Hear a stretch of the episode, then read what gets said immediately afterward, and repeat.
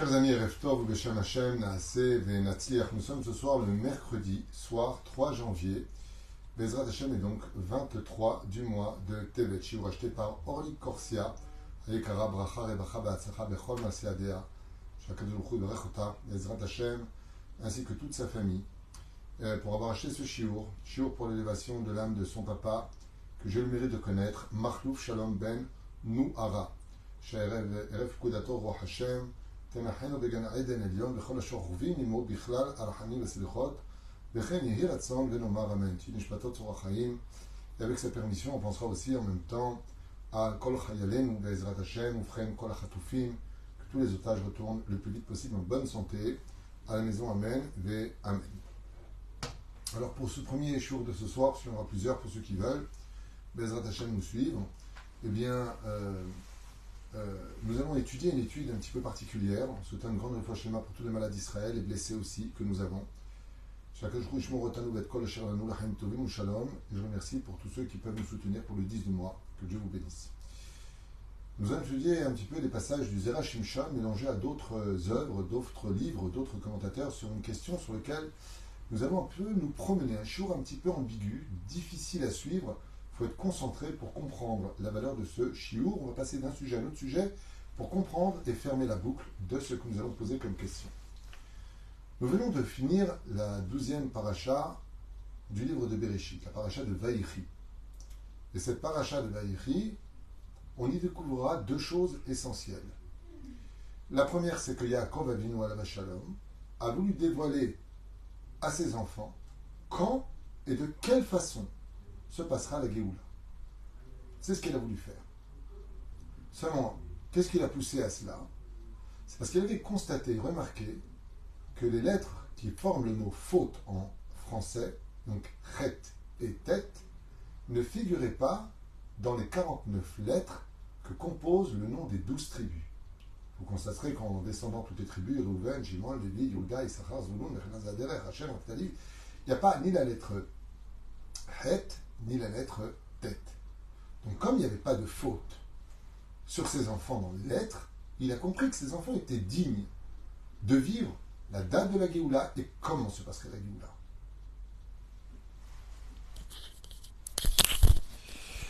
J'ai oublié de mettre le micro, donc je reviens un tout petit peu en arrière. Désolé, j'ai pas fait attention.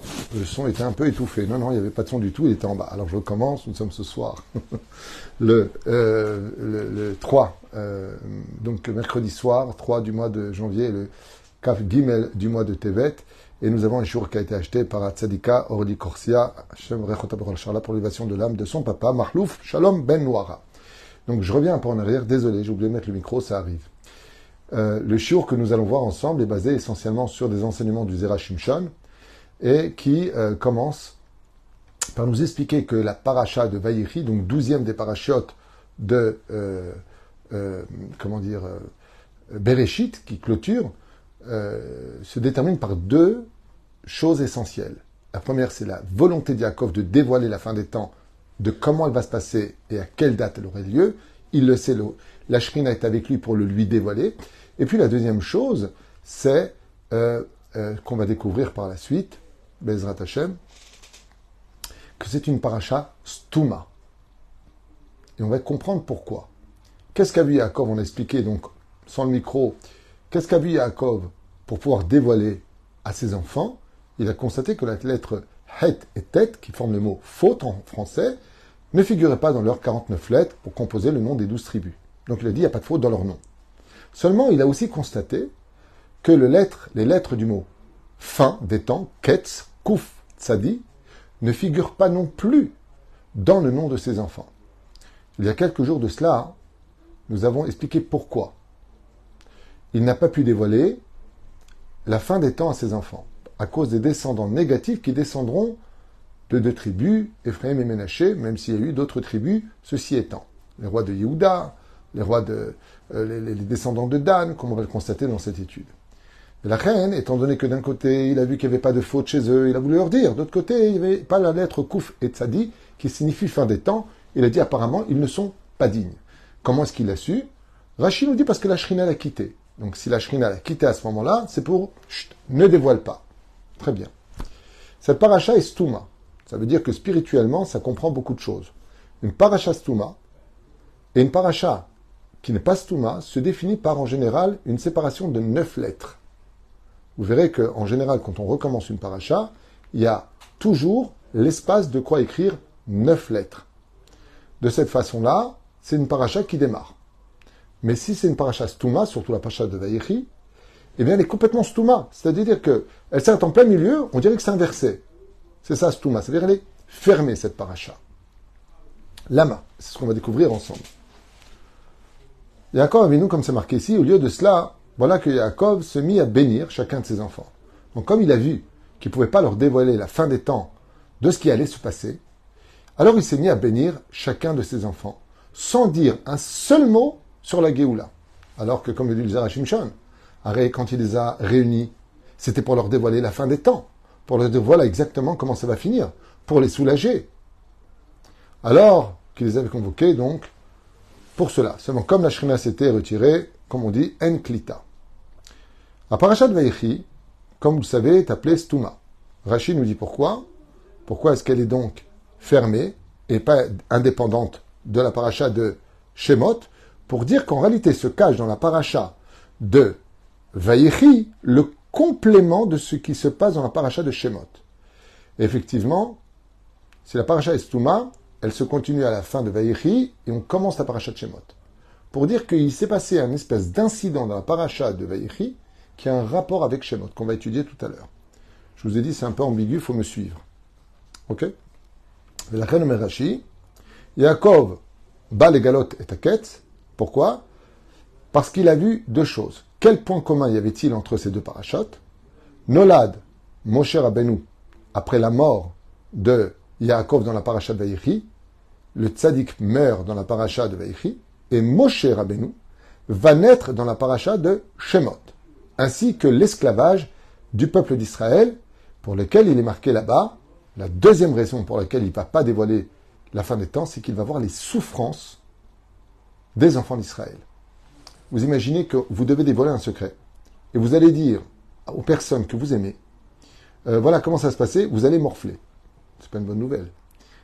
Les deux raisons pour lesquelles il n'a pas pu leur dire, c'est qu'il a vu que les descendants ne seraient pas dignes de recevoir la date de la Géoula.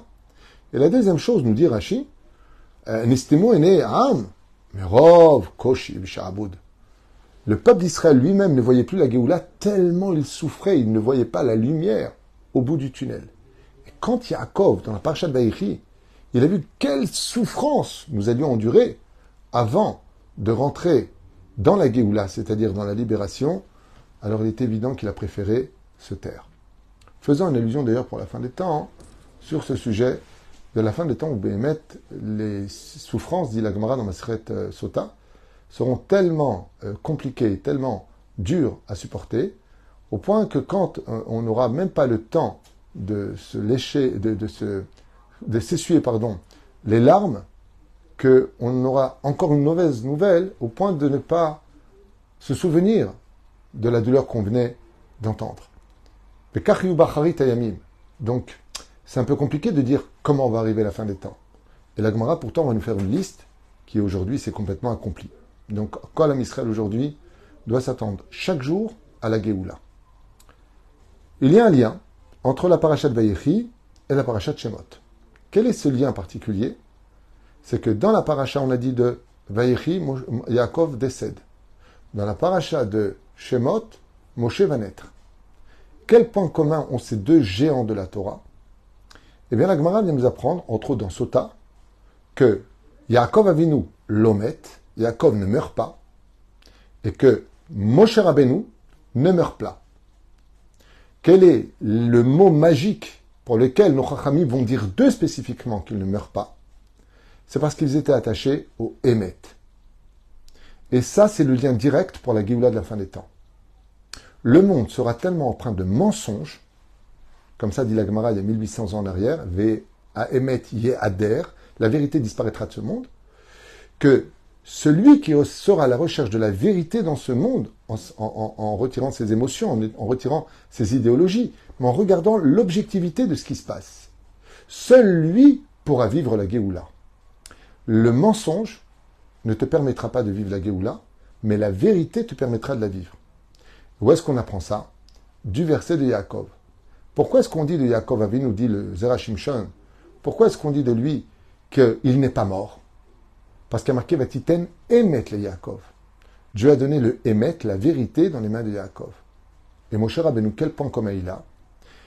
Moshe Emet, Vetorato Emet. Moshe est Emet, et sa Torah est Emet. Emet veut dire vérité, vous l'avez compris. Étant donné que les deux personnages se sont attachés de toute leur âme, de tous leurs moyens, de toute leur force, à la dimension de vivre la vérité, chercher la vérité, comprendre la vérité, analyser la vérité, et non pas se laisser séduire par toutes sortes d'influences extérieures, ou tout simplement de prise de tête, ou, euh, comment on appelle ça, euh, quand tu rentres des idées dans la tête de quelqu'un d'autre. J'ai oublié comment on dit en français, c'est pas grave. Eh bien, cherche les choses. Vous allez constater euh, de façon absolument terrible, même entre nous, entre feuilles. Il suffit de dire à quelqu'un, oh là là, lui, de toute façon, c'est ce qu'il a dit sur toi, juste comme ça, quelques mots. Ah ouais, c'est ça qu'il a dit, bon, j'y parle plus, tu vas voir ce que je vais lui faire. Mais est-ce que tu es parti le voir? Est-ce que tu es parti vérifier? Est-ce que tu t'es renseigné? On ne cherche pas le émettre. On se laisse totalement manipuler par une espèce de, de, de réception due à nos émotions et aux transformations de ce qui nous est donné. C'est de la désinformation. Et qu'est-ce qu'on va en faire? Étant donné qu'on n'est pas attaché au émet, on ne vit, on peut pas vivre la Géoula. Pourquoi? Parce que nos sages nous disent que l'éclat éblouissant de la lumière de la Géoula, c'est quand viendra ce fameux Messie que tout le monde attend, d'une certaine façon, chacun avec sa foi, qui va dévoiler la vérité. Et la vérité va faire mal. Parce que la vérité jetée dans un monde de mensonges, c'est comme prendre un énorme rocher qu'on laisse tomber dans une énorme vase de boue. Vous imaginez, un petit peu l'éclat horrible de ce qui va être éclaboussé. C'est le cas de le dire. Mais la reine Moshe et, Yaakov Avinu rechercher le Hémet dans ce monde. Complètement. Et c'est pour cela que des deux, il est marqué une chose essentielle. Vatiten Emet le Yaakov, ve Moshe Emet, ve Torato Emet. Celui qui voudra vivre la Géoula dans ce monde, vous voyez combien ça s'attache à nous en 2024 de l'ère vulgaire. Aujourd'hui, qu'est-ce que Dieu attend de nous? Vis le Emet. Reconnais si t'as tort. Sache demander pardon. Arrête de te cacher des excuses, toujours avec des prétextes. Cherche le Emet, sois Emet. Ce qui va donner à Moshe Parashat Touma, de la Parashat d'Aïchi de Yaakov, qui ne meurt pas. Alors qu'on sait qu'il est mort, il est marqué noir sur blanc, comment ils l'ont embaumé, où est-ce qu'il l'a emmené, il a été enterré à Maravin Alors pourquoi tu dis qu'il n'est pas mort?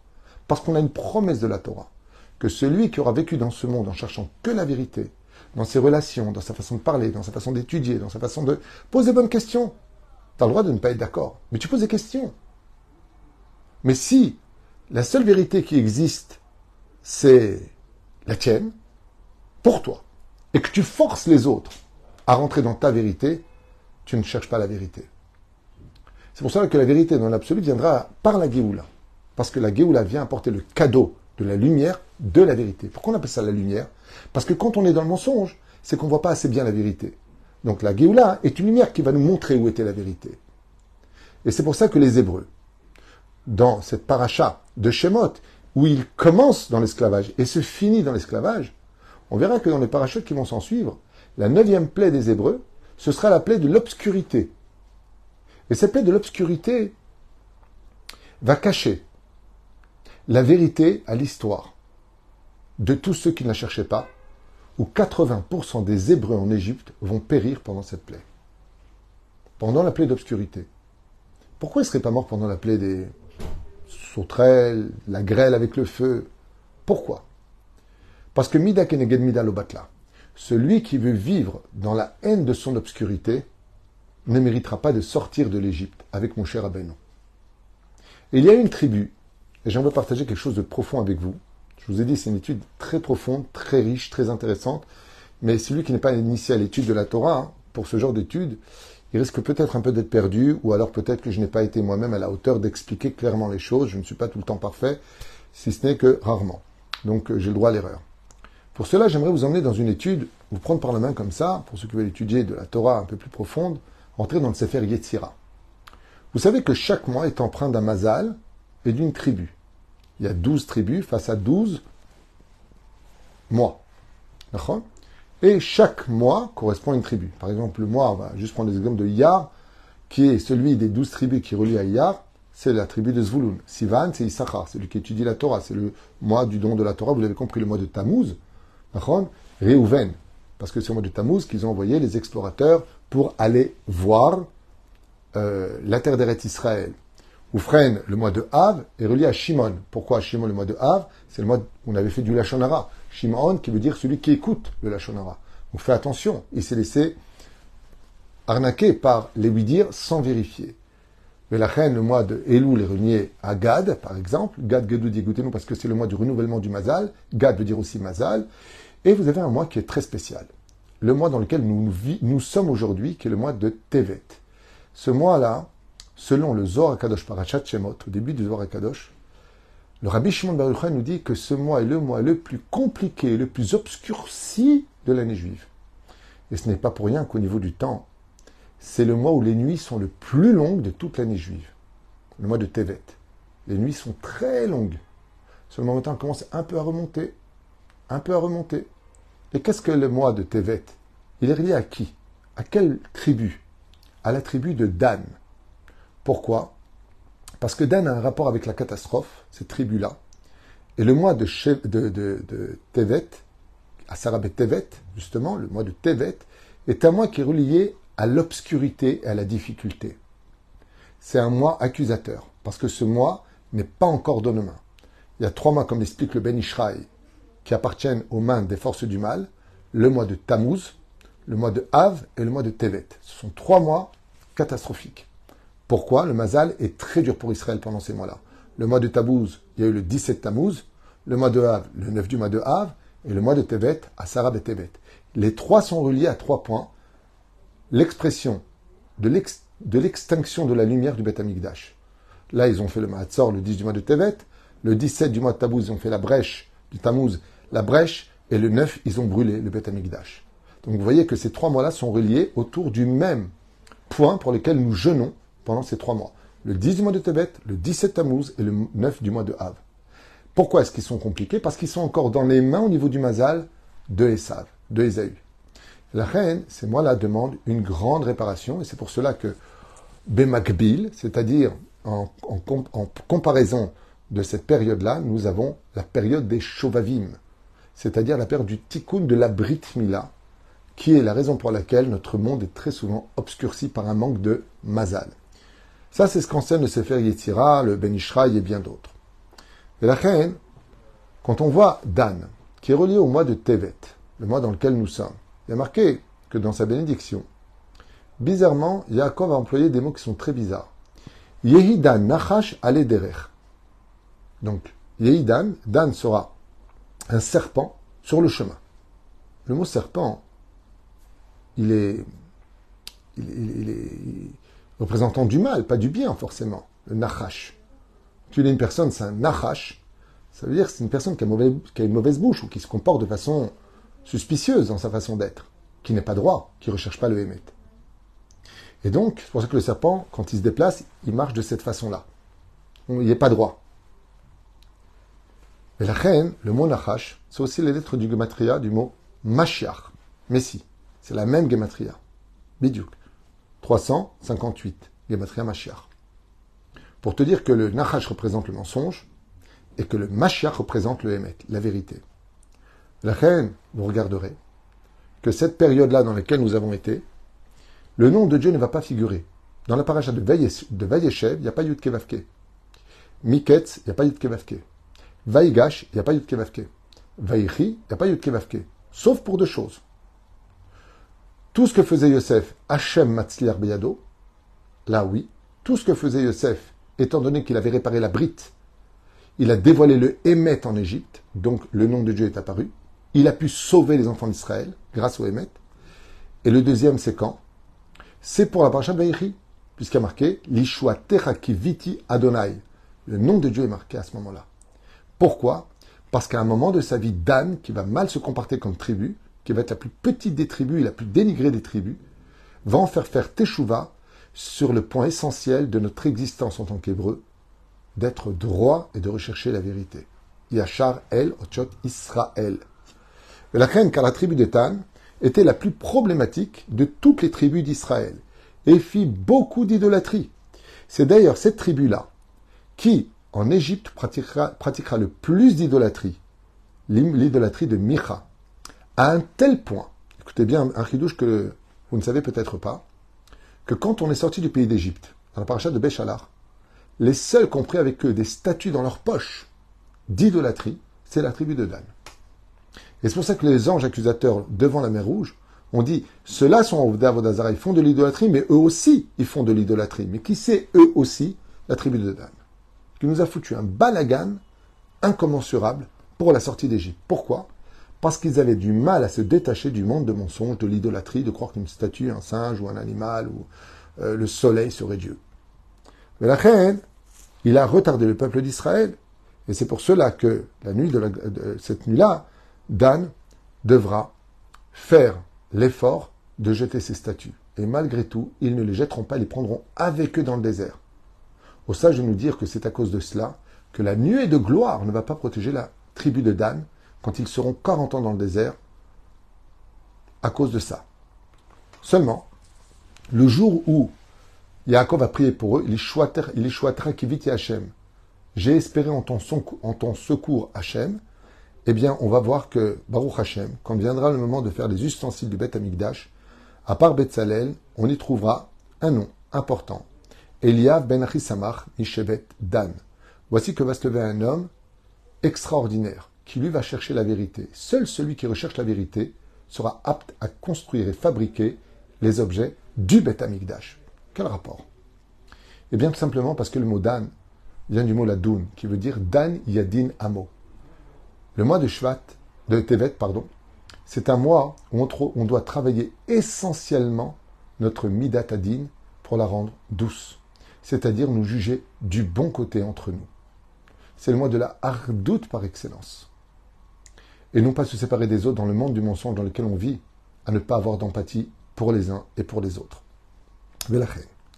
Ainsi commence le livre de Shemot et finit. Donc il commence par l'esclavage des Hébreux et il finit avec la première Géoula qui mettra fin dans cette même paracha de Shemot, Bezrat Hashem, de l'esclavage du pays d'Égypte. Pourquoi? Tout simplement parce que Dan Yadin Amo, comme il le dit ici, je vous relis, ainsi le livre de Shemot qui commence et finit avec l'esclavage des Hébreux, vient donner une réponse à la première Géoula non dévoilée par Yaakov. Yaakov devait leur dévoiler la Géoula quand est-ce qu'elle aurait lieu?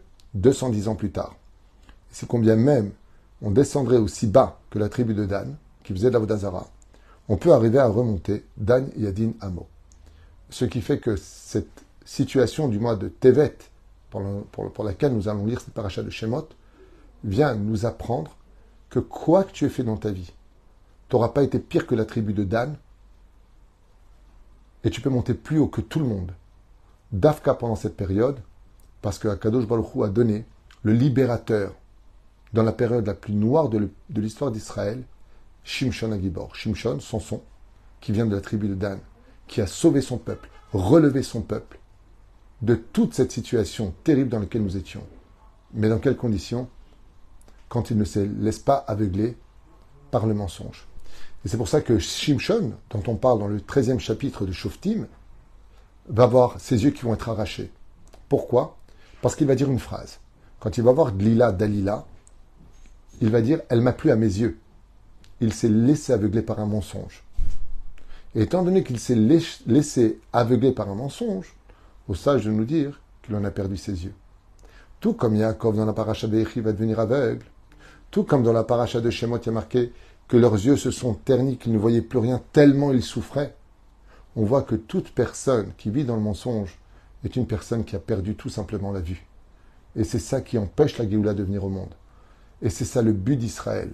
En tant que nation juive, nous devons pas venir nous expliquer, nous justifier, mais nous avons le devoir de montrer fait par fait, image par image, la vérité. Et après, que les autres jugent. S'ils cherchent la vérité, ils la verront. S'ils ne la trouvent pas, alors il n'y a pas plus aveugle que celui qui ne veut pas voir.